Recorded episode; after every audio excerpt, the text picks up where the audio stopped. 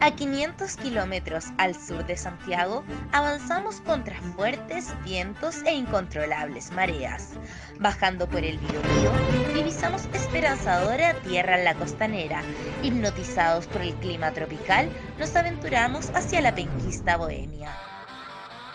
Eso de que el hombre que está informado puede tener opinión ya no es tendencia. En CCP Radio te ofrecemos la opción de que tú decidas lo que quieres escuchar, de forma lúdica y sin tecnicismos que ni ellos pueden explicar. Avanzamos por la ciudad universitaria para recolectar las voces que nos representaran. Música, artistas, cultura, espectáculos, locura y mucho rock and roll Solo lo encontrarás aquí, en la octava región. Nos encontramos en CCP Radio, la voz de Conce. No. Hola a todos, buenas tardes, bienvenidos a un nuevo programa de Yo también quiero saber, educación previsional para todos. Hoy tenemos como invitado a doctor Gonzalo Edward, decano de la Facultad de Economía y Negocios de la Universidad San Sebastián, doctor en Economía, integrante del Consejo Consultivo, y así podría seguir una lista porque tenemos un especialista del sistema provisional chileno. Así que muchas gracias, Gonzalo, ¿cómo estás? Un millón de gracias y, fuerte la presentación. Espero saber suficiente para contestar las preguntas que me hagas. De todas maneras, Gonzalo. en todo caso y feliz de estar acá. Sí, no, gracias a ti por aceptar la invitación y sobre todo un tema eh, tan importante y un poco desconocido que es el seguro de invalidez y sobrevivencia. Pero antes de empezar con eso, quiero que hablemos un poco de, de, tu trabajo en el sistema previsional, porque tú eres integrante del Consejo Consultivo. Y eso es un órgano desconocido para la gente. ¿Qué nos puedes contar sobre eso? A ver, el Consejo Consultivo Previsional, que tiene la sigla CCP por si acaso. Ah, mira, todo calza aquí. Lo cual es interesante, pero por razones obvias. Eh, el Consejo Consultivo Previsional es un consejo, como bien lo dice, de cinco personas que son nombradas por el presidente, pero son ratificadas por el Senado, eh, y que tienen la misión de asesorar o de responder las preguntas, preguntas de los ministerios de Hacienda y el ministro del Trabajo en materias que tengan que ver diario.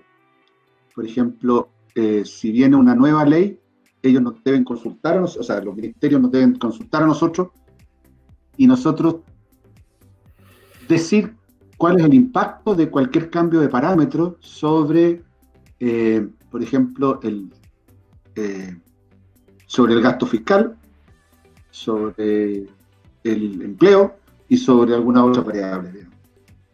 Pero está bien acotado, es un organismo súper técnico que pretende simplemente asesorar de qué es lo que pasa así, entonces nosotros decimos esto es lo que pasa así.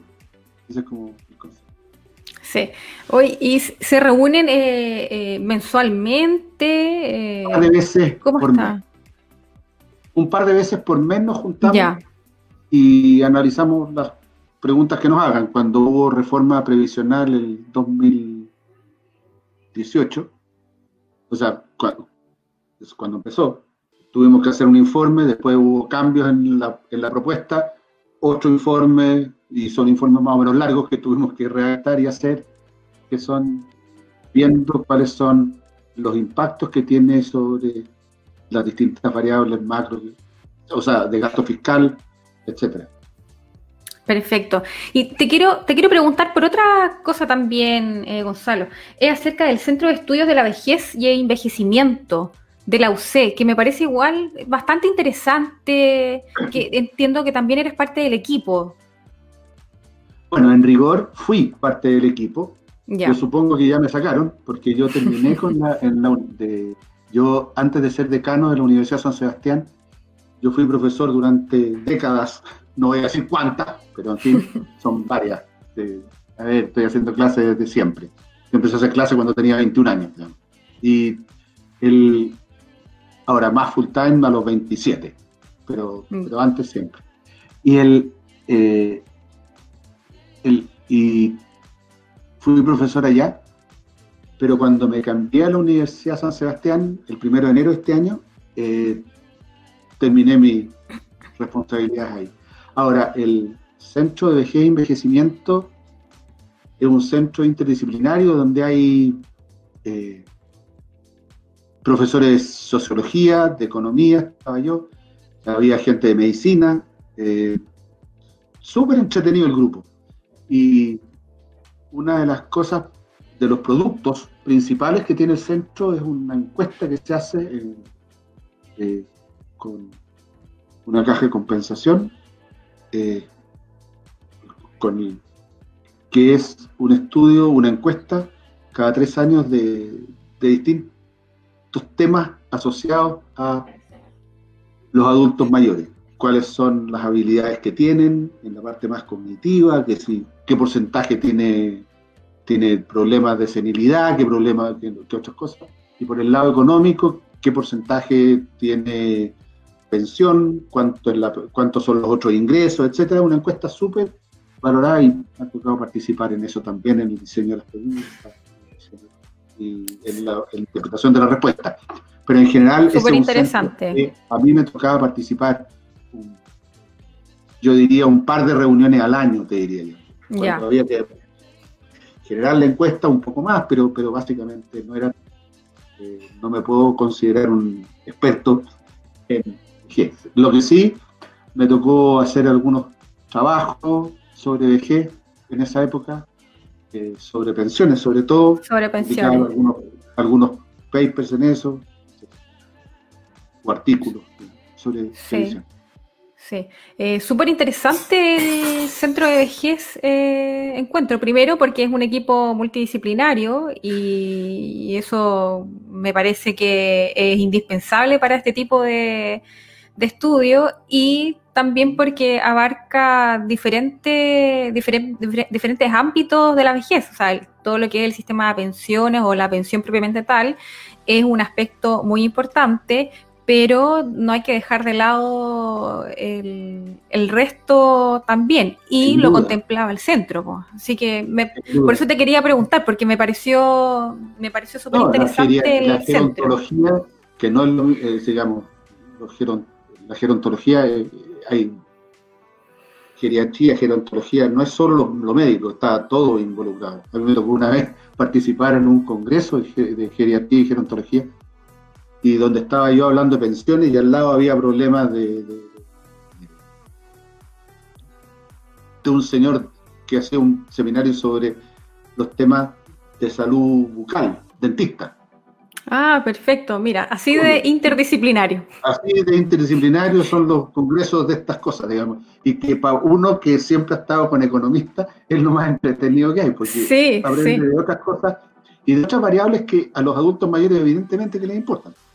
claro. Sí, no, me, me parece eh, de todas maneras eh, eh, salvarlo y poder dejarlo acá y conversar de ello para, para nuestros auditores. Ahora, pasando al tema del, del seguro de invalidez y sobrevivencia, eh, ¿qué es este seguro, Gonzalo, si nos pudieras explicar en términos generales? A ver, esto es un seguro. Bueno, A ver, si ustedes están en, en- en- cotizando en una AFP, a uno le sacan, como dicen, el 10% para ponérselo en la cuenta de capitalización individual, es plata de uno, y después le sacan como un 3% adicional. Que uno dice, ¿qué significa este 3%? ¿Por qué me quitan un 3% y la, y la, AFP se queda con esa plata? Eso no es, ta- no es verdad. Porque en, en principio, digamos, la mitad, un- uno y medio, uno y medio por ciento, se queda en el seguro de invalidez y sobrevivencia, que ya voy a explicar qué es lo que Y el otro uno y medio puede ser comisiones, o el 1,2 puede ser comisiones, o el 0,8 puede ser comisiones. No voy a decir cuánto es porque depende de la, de la, de la AFP. Pero va, es un porcentaje de ese 3% o de 2, como- ya no sé cuánto le está quitando, pero 2,5%, 3%, ese porcentaje que a uno le quitan además, porque a uno le sacan de, las cotizaciones además del 10%, son, en términos súper aproximados, mitad y mitad. Entonces, el seguro de invalidez y sobrevivencia es algo que uno contrata por si acaso se invalida, por si acaso se muere mientras está en, eh, en la etapa activa. Es decir, antes de cumplir los 65 años en el caso de los hombres, antes de cumplir los 60 años en el caso de las mujeres, que son las edades normales de retiro. Puede seguir cotizando después, sí, pero son casos que, son un poco, técnicamente un poco más difíciles de, expresar tampoco. Pero supongo que yo tengo 40 años. Voy a explicar el sistema completo, eso es lo que me estás preguntando. Sí, sí, sí, súper bien, sí. que yo tengo 40 años. Eh, represento un poco más por si acaso, pero supongamos que tengo 40 años. Y estoy cotizando, gano, voy a ponerlo en términos lo más simples posible, lo más eh, números para que sean fáciles de, manejar, más que números que sean eh, reales. Supongamos que yo gano un millón de pesos. Y todos los años he ganado un millón de pesos toda mi vida y he cotizado y estoy súper bien. Y yo cotizo esta plata, o sea, hago un, perdón, tomo este seguro de invalidez y sobrevivencia. Y resulta que a los 40 años me invalido. Me invalido totalmente. ¿Qué hago? Estoy súper complicado porque no tengo ingresos, no tengo pensión, no tengo nada. Entonces lo que hace el seguro, la compañía de seguros que se haya ganado este contrato de seguro, el que, donde yo estoy, después explico la forma de las licitaciones, pero básicamente tengo un seguro con, una, con un conjunto de compañías de seguro, de hecho. Entonces ellos dicen, a ver, a este señor ha ganado un millón de pesos. Yo a este señor le voy a, este seguro garantiza el 70%, por tanto 700 mil pesos de por vida. Entonces, una renta vitalicia de, de 700 mil pesos de por vida implica tener el equivalente a, supongamos, para una persona de 40 años, 150 millones de pesos. Es la única forma de yo poder generar esa renta vitalicia de 70 millones, de 700 mil pesos al mes. ¿Y esos 150 millones de dónde los saco? Bueno, el señor ya tiene acumulado 30. A los 40 años supongamos que ya tiene acumulado 30. Perfecto. Entonces, la compañía de seguro aporta todo lo que falta para conseguir una renta vitalicia de 700 mil. Y los pone. Eso se llama el aporte adicional. Ese aporte adicional para completar la cantidad necesaria para tener esa pensión de 700 mil pesos, la aporta. Y ahí la persona con los 150 millones de pesos puede jubilar por renta vitalicia, puede jubilar por otros por renta vitalicia, se compra una renta vitalicia con esa plata en otra compañía. No importa. Claro. La compañía solo completó el capital necesario para poder otorgar al invalidado una cierta cantidad de plata. por otro lado, este se llama un seguro de invalidez y sobrevivencia. Mm. Si es de sobrevivencia, eso queda para la viuda y hay que hacer todos los cálculos para la viuda. La invalidez, por si acaso, puede ser parcial o total. Si es parcial, entonces el porcentaje es un poco menor, es menor, y si es total, es el 70% del del promedio de las rentas de los últimos 10 años. Sea que haya, sea, o sea, el promedio de las rentas. Perfecto. Eh, Súper clara la, explicación y eh, de forma didáctica con esto de, la historia, eh, uno, uno eh, lo, puede entender mucho mejor. Y lo que me, lo que me queda es lo que dijiste al principio, porque es verdad, alguien de 40 años todavía no tiene un fondo para poder solventar una, una renta vitalicia y por el periodo que le queda todavía por jubilar y menos aún para jubilar. Entonces, este seguro es muy, es muy importante por eso, porque en el fondo viene a, como, tú bien lo dices, un aporte adicional, viene a aportar lo que estaría, lo que estaría faltando. Sí, exactamente. Sí, y que y, y ha quedado, ha quedado súper súper claro. Eh, Gonzalo, te, quiero también preguntar, eh, hablaste de, de los beneficiarios.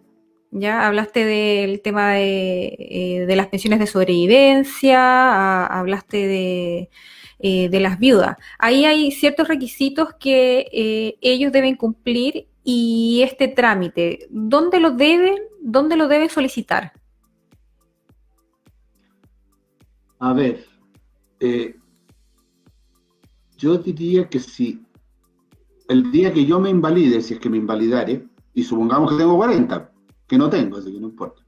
Pero supongamos que tengo 40 y me invalido, entonces tengo que ir probablemente de inmediato a la AFP y decirle qué trámites tengo que hacer. Yo creo que eso es lo más fácil. O si no, acercarse a la municipalidad, que creo que también acoge a este tipo de, acoge este tipo de preguntas. Ah, ya. Y, ayuda de repente con la tramitación, porque hay una, unas documentaciones ahí y todo. Ya, sí, eh, excelente dato.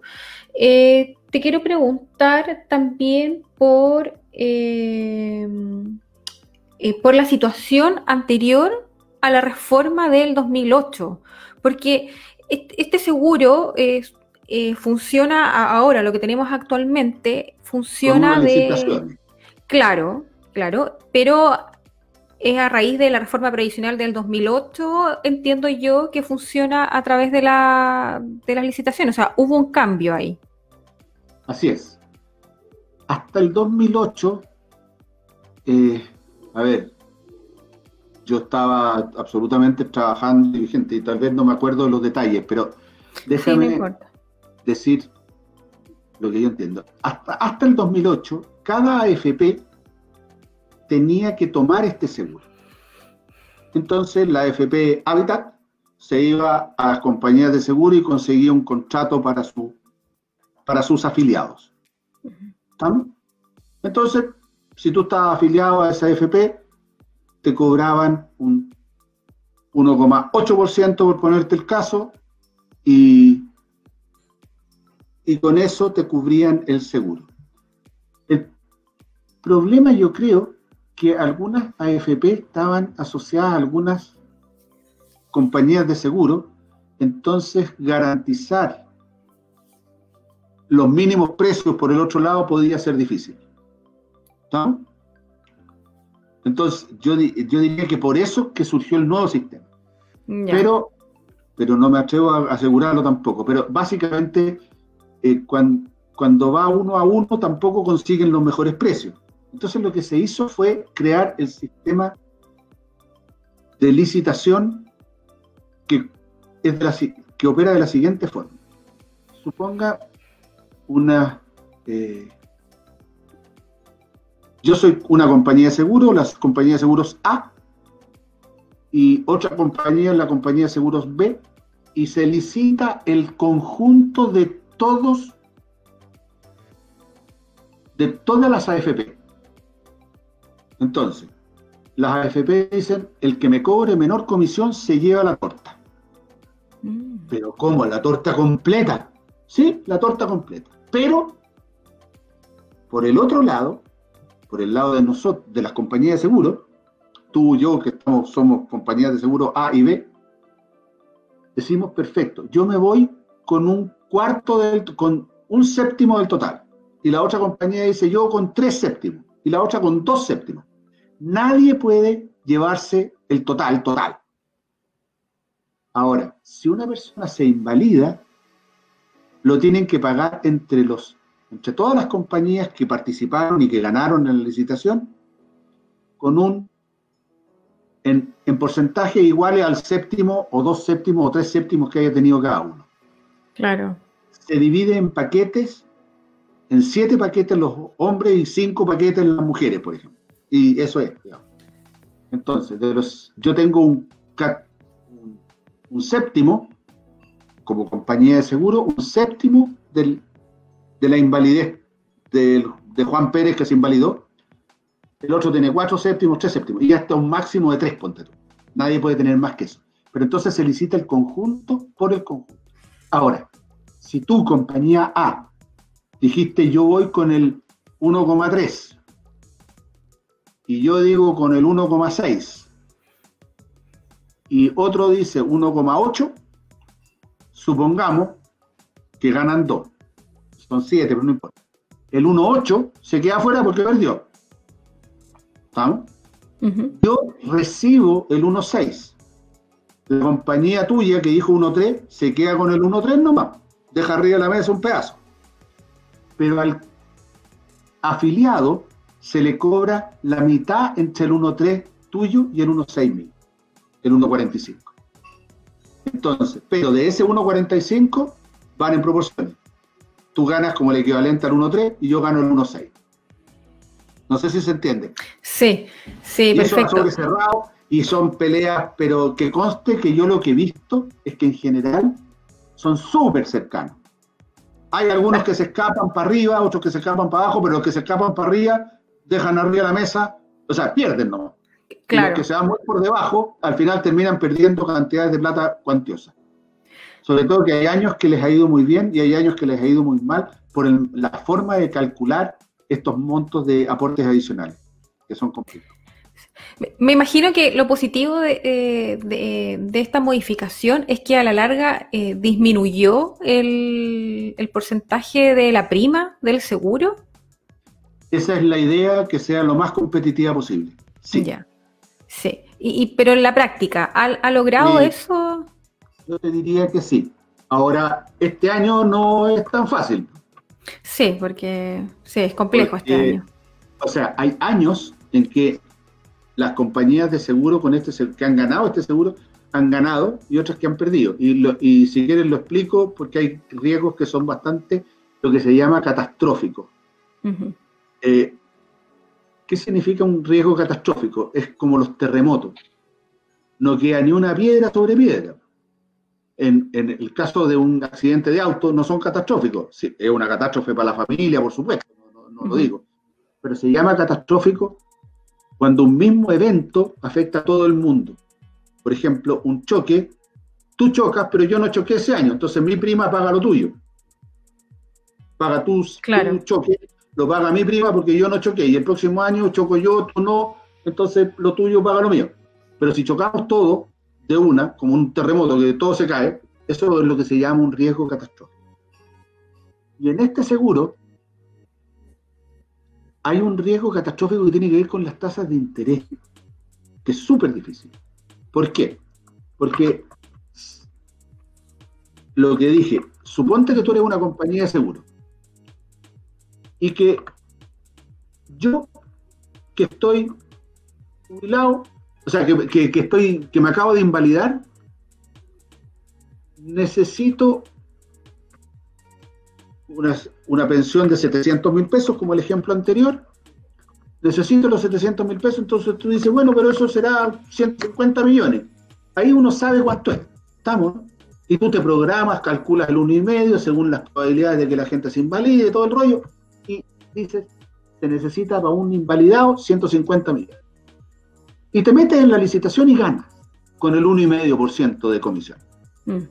Pero acuérdate que 150 millones menos los 30 que tú tienes. Entonces tenemos 120 millones que voy a tener que aportar como compañía de seguro. Pero resulta que baja la tasa de interés. Entonces, para yo poder garantizar como compañía de seguro una pensión de 700 mil pesos, ya no voy a necesitar 150 millones, voy a necesitar 300 millones o 200 millones. ¿Estamos?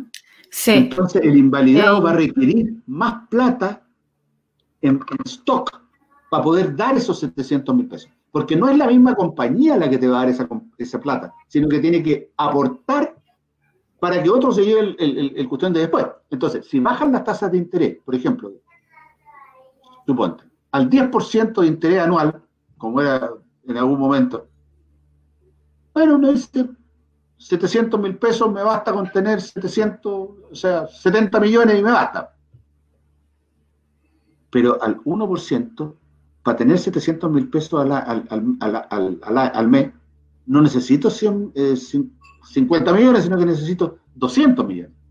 Y ese monto varía, pero en forma brutal. Cuando bajan las tasas de interés respecto a lo que uno esperaba, las compañías de seguro pierden mucha plata y no solo mucha plata, mucha plata. En contrario, si la compañía de seguro, supongamos que supuso un 2,7% de, de, rentabilidad, o de, tasa de, tasa, y esa tasa, por si acaso, eh, bueno, es la, es la promedio, esa tasa, 2,7. Y suponte que, lo, que entre que ellos ganaron la licitación y la persona se invalidó, la tasa subió una brutalidad, del 2,7 al 4,5, por ejemplo, la tasa de, interés. De interés. En ese caso, la compañía ganó plata, pero como no te explico, porque la misma catástrofe por un lado es la misma catástrofe para el otro. Es un riesgo catastrófico obvio que una compañía de seguro que asegura terremotos gana una cantidad de plata enorme en los años en que no hay terremotos. Y lo pierde todo en los años en que hay terremotos. En que hay terremotos. Y estos riesgos catastróficos, aparte de la tasa de la tasa de interés, que eh, resulta interesante eh, saber, porque por lo menos yo no, tenía conocimiento de eso. ¿Hay algún otro riesgo que riesgo catastrófico? Hay riesgos fuertes como...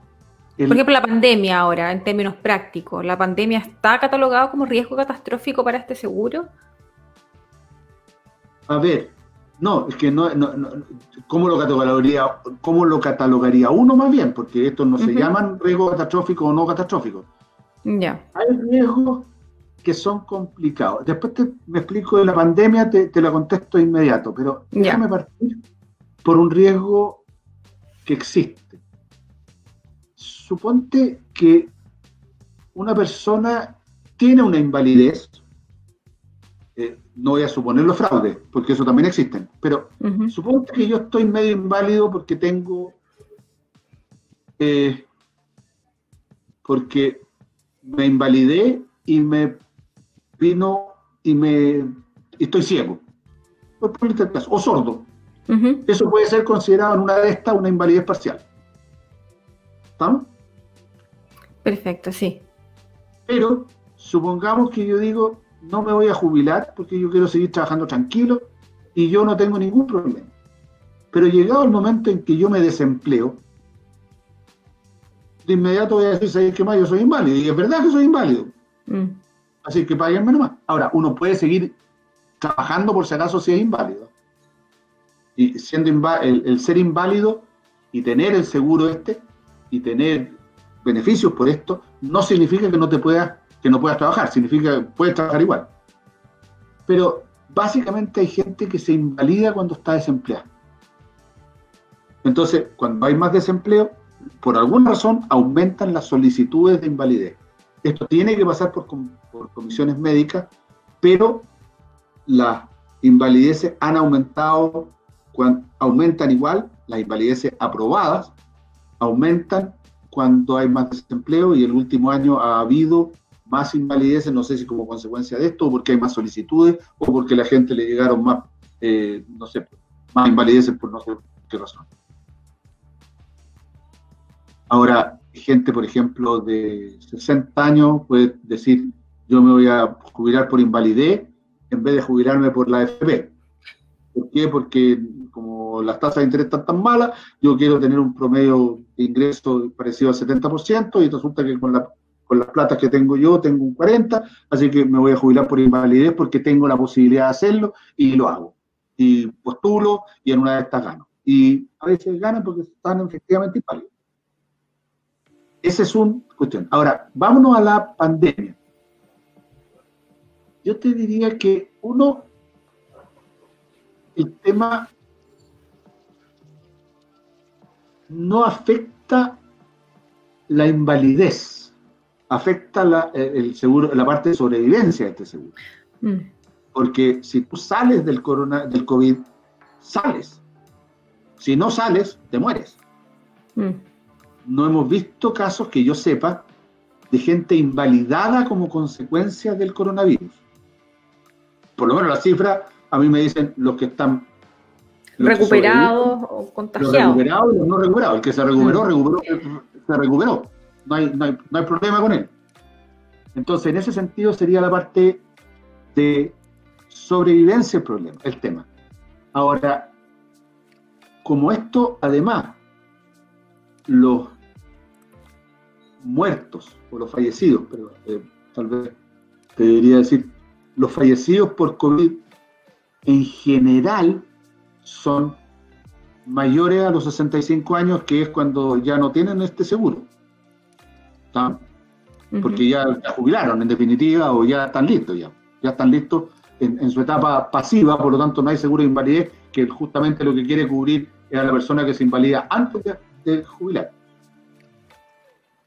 Por lo tanto, por ese lado yo no lo consideraría catastrófico. Obviamente hay un riesgo, por supuesto, porque hay mucha gente menor de 65 años que sí está falleciendo por coronavirus y esas personas sí tienen acceso al seguro de invalidez. Ahora, un detalle que tal vez habría que precisar, además, que el seguro de invalidez y sobrevivencia cubre las enfermedades no laborales o los, o los accidentes no laborales. Lo que es laboral tiene que ver con las mutuales de seguridad. ¿Estamos? Sí. Por los fallecimientos, por, y tienen otra ley que es anterior al, decreto, al DLC 3500 del año 89. Sí, eh, gracias por eh, el último detalle, súper importante, que eh, son está dentro de la esfera no laboral. Y lo otro importante que mencionaste es que eh, existe igualmente la posibilidad de que eh, la persona declarada inválida pueda seguir trabajando. ¿Ya? Ese es un punto también importante y a veces puede generar confusión con respecto, oye, pero si eh, me pensioné por invalidez, a lo mejor es incompatible y, la verdad que es, bastante bueno que lo hayas mencionado y que no existe incompatibilidad y puedes seguir trabajando eh, en la medida, obviamente, en que, en que se pueda. Eh, Gonzalo, te, quiero preguntar también, hubo, un tema con, los porcentajes eh, de las primas de hombres y mujeres, porque en general existe respecto de las mujeres una menor tasa de, invalidez que, los hombres. Y ahí también me parece que tienes un estudio con respecto a eso. A ver. No, no lo que hubo una disminución porque antes las, mujeres... pagaban más, o sea, pagaban lo mismo que los hombres, pero con el tiempo se vino a regular esta, este pago de esta, de esta prima para que eh, en el fondo los hombres se accidentaban más y las mujeres se pagaban, eh, las mujeres se invalidaban en porcentaje mucho menor que los hombres. A ver, Buena pregunta. La licitación de este seguro es, yo no tengo las cifras a mano, la he tenido, pero no las tengo a mano. este, esta licitación del seguro se hace separado para hombres y mujeres. Hay cinco. Ay, mira, eso es importante. Los hombres se hace con, en séptimo hay siete bloques, o sea, se parten siete fracciones y, y las compañías pueden acceder a uno, dos o tres máximo, y en las mujeres es cinco por lo menos este Entonces, se separan y los estudios son separados para unos y otros, pero al momento de presentarse con una determinada tasa de comisión, digamos, de, de, ¿cómo se llama?, de prima, una tasa de prima, eh, la compañía lo que hace es ver, por supuesto, la tasa de siniestralidad, para los distintos cohortes de edad y qué sé yo, porque a los 20 años no es lo mismo que 23, 25, pero tampoco se puede, o sea, la tasa es igual para todas las mujeres, igual para todos los hombres, pero, separa, pero distinta para los dos. Entonces, tomen en cuenta la siniestralidad, que es menor en las mujeres, pero el problema de las mujeres es que duran más tiempo. Entonces, lo que tienen que aportar de aporte y el aporte adicional que tiene que hacer la compañía es proporcionalmente mayor en las mujeres que en los hombres. ¿Estamos? Entonces ahí como que se compensan, medios compensan, medios no, Y hay veces en que las tasas han sido bien distintas, pero con el tiempo se han ido como igualando un poco. No son iguales, pero no son tan distintas como lo fueron en algún momento. Perfecto. Se puede deber también a que actualmente eh, la incorporación de la mujer en la vida laboral eh, es, mucho, es mucho mayor y, por ende tienen más acceso al pago de este, de este seguro. Antes queda, quedaban fuera. A ver, el seguro, mientras tú seas cotizante, te cubre el seguro. Claro. Incluso, y hay un detalle que tal vez debería decir, ¿qué pasa con el desempleado que se invalida? Porque uno dice, pobre, pobre desempleado, porque ha cotizado toda su vida, y justo el mes que estaba cesante, se invalidó y, resulta que nadie le paga nada. Cosa que, en definitiva, eh, en principio, eso es, es razonable, que no esté cubierto, porque uno está cubierto por el periodo en que, en que paga el seguro. Es como los seguros de auto. En los autos, yo estaba asegurado, todos los años de mi vida he estado asegurado y justo los últimos tres meses no me aseguré porque decidí no asegurarme. Y ahora choco y nadie me paga. No, pues obvio, si no estoy asegurado. Estamos, Eso es como lo normal. Sí, entonces estamos, estamos claros que aquí el afiliado cotizante está cubierto.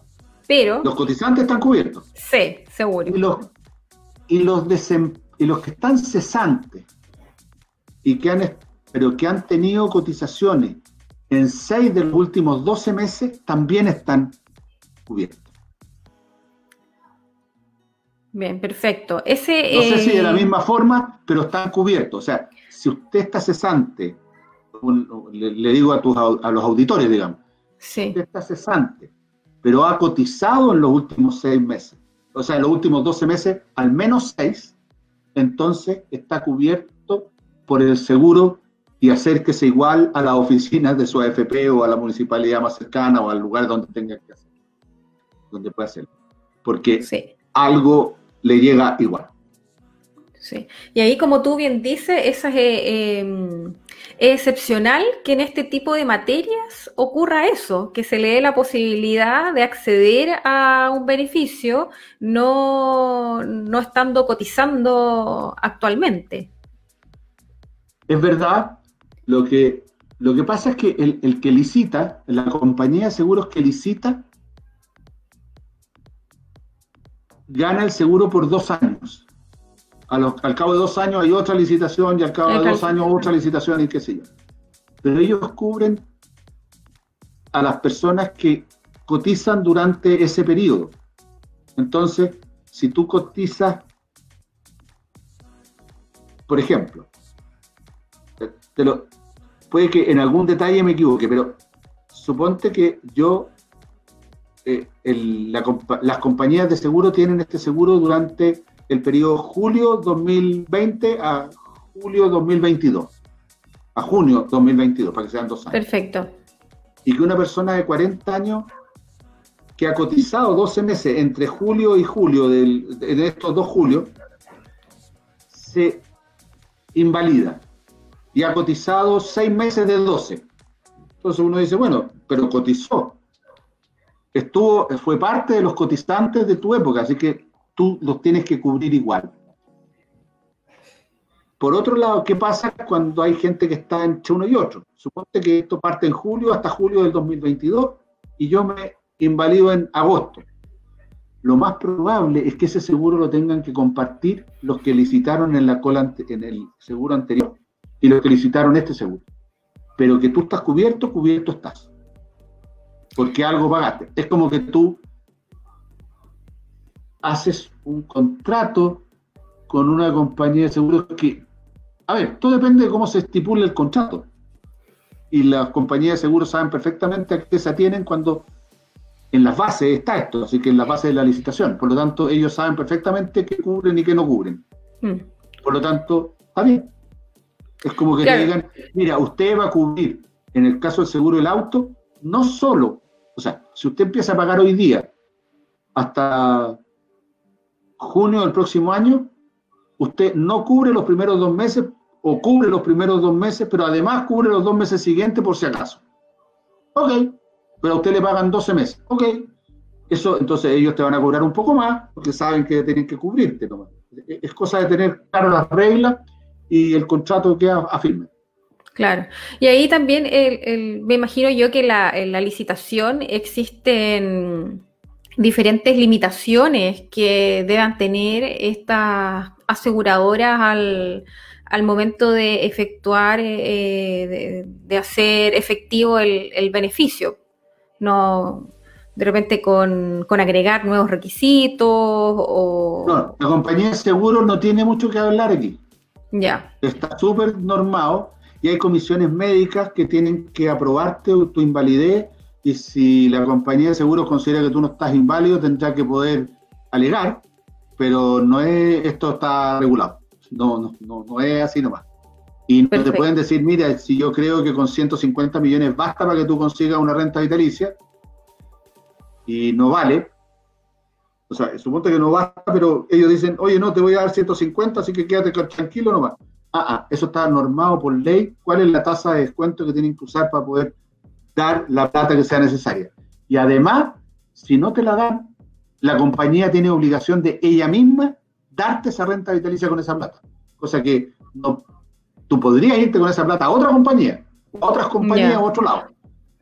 Pero el consorcio de compañías que se ganan esta licitación tienen que poder garantizar esa cuestión. Por lo tanto, ellos mismos se tienen que hacer cargo si es que el individuo no puede conseguir una renta vitalicia. Claro.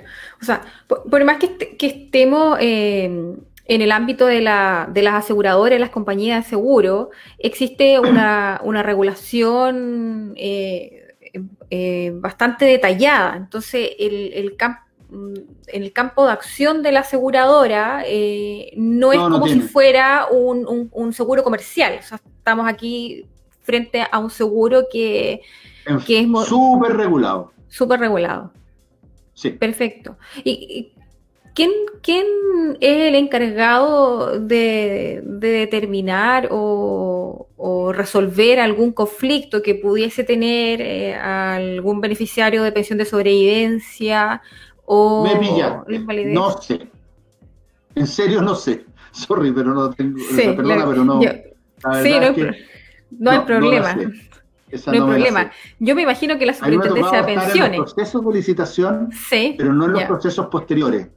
Así que no, no, sabría contestar. Sí, no, no te, no te preocupes. Y prefiero no eh, carrilearme. Supongo que la super de pensiones o alguno de esos. Sí, sí, la, la superintendencia de pensiones. Pero como tú, como tú nos mencionas, es muy difícil que pase esto, porque como está bastante Yo diría regulado, que no hay entonces... mucho conflicto solo en el tema de la declaración de invalidez, qué es lo que es inválido, qué es lo que no es inválido. Hay, hay casos muy marginales que no se sabe qué es lo que son. Entonces ahí puede que haya discusión entre ellos, pero, yo no me meto en esas cosas. Claro, pero, pero eso también corresponde a la, a la comisión médica eh, específica, entonces tampoco es propiamente conflicto con, el seguro. Lo, único que yo podría ver... Las comisiones médicas yo creo que, yo no estoy seguro, pero las comisiones médicas también tienen gente en la industria, porque si no sería cosa de que la comisión médica diga, ah, si es cuestión de dejarlo pasar. Algún representante de la misma Parece inválido, tiene que haber representante de la industria, porque si no, esta cuestión se puede chacrear absolutamente por el lado de, o sea, se puede desordenar. Claro, eh, por el tema del fraude que dices tú. no, más que fraude. A ver, si tú ves a una persona súper mal, porque tiene una invalidez más o menos, pero, pero está súper mal, porque además, no sé, tiene tiene una situación económica difícil, etcétera, tú lo ves, puedes decir, ya, démosle la pasada. Y como eso es criterio nomás. Pero resulta que eso es descriterio según la ley. Yo no puedo llegar y regalar las platas así nomás. Ese es como el tema. Claro, existe. Entonces tiene que haber una contraparte. Yo no me explicaría una comisión médica que no tenga representantes de, eh, del otro lado de las compañías y que pueda apelar eventualmente. Y de hecho hay algunas apelaciones. una cosa es la solicitud y algunas de las solicitudes se rechazan. Y esos rechazos son rechazados, ¿no? Sí, no, sí, es, sí, es verdad. Me parece que la compañía puede eh, eh, eh, puede participar en apelando. Claro, sí, con la resolución eh, específica. O sea, las solicitudes de invalidez hay un porcentaje que se acepta, hay un porcentaje que se declara invalidez parcial cuando no es claro. a pesar de que puede haber sido solicitado como total y se acepta como parcial, otras se, puede declararle y las, y las rechazadas se pueden apelar, eh, las parciales se pueden apelar para que sean totales. Hasta hace un tiempo, tal vez un detalle entretenido, hasta hace un tiempo había un primer dictamen y un segundo dictamen en, en, las totales. En la invalidez total, un primer dictamen y tres años más tarde se veía si todavía seguía inválida la persona, porque yo puedo quedar medio inválido, pero después ver que estoy bien. Eso se quitó y se dejó solo la, el primer dictamen para la invalidez total, pero se mantuvo para la invalidez parcial. Si a ti te declaran inválido parcial, invalidez parcial no significa invalidez permanente. Solo significa que tienes invalidez parcial, te calculan todo, te dan la pensión, pero tres años más tarde te dicen, a ver, veámonos de nuevo. No, tú ya no estás inválida. En cuyo caso tienes que volver a trabajar para ganar tu sustento. Ese es como el tema. Claro, sí. Eh, se nos está acabando el tiempo, eh, Gonzalo. Ha sido súper interesante eh, todo. Sí, la verdad que ha sido súper entretenido. Hay, habían aspectos económicos que yo de verdad desconocía, así que te agradezco por eso. No sé si tienes algún otro dato o, alguna otra cosa que nos quieras comentar acerca del seguro. Mira, este año viene una licitación nueva. Yo no estoy metido en nada con, esta licitación, por si acaso. Pero fue bastante, lo que me cuentan es que no fue fácil porque se puso una tasa máxima y las condiciones están súper difíciles de tasas de interés y qué sé yo. Entonces, la, la, comisión iba a ser muy alta y había una cláusula que decía máximo tal porcentaje eh, y se declaró desierta, se, se hizo de nuevo, pero no todos los paquetes, los siete paquetes, los siete séptimos que hablábamos delante, tampoco se consiguieron y eh, en eso están y están viendo la licitación no está fácil esta vez. Eso es todo lo que te digo. Entonces, en una de estas nadie se quiere quedar con la con, este seguro. Con el seguro. Lo cual es súper grave porque obviamente necesitamos un seguro para este gente. Sí. Eh, eh, Gonzalo, te agradezco el tiempo por haber venido. Eh, Encantado, cuando quieras. Sí. Lo pasé súper bien.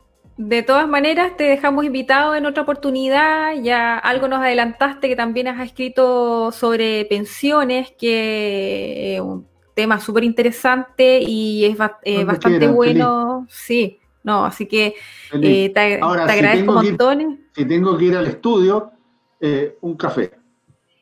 Sí, no, no, no hay problema. Aquí se... No, encantado. un problema. Feliz. Muchas gracias, Gonzalo.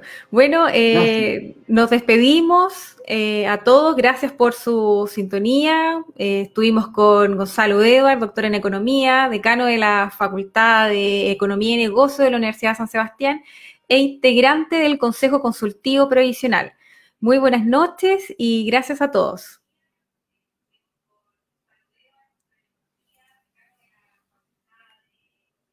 Listo.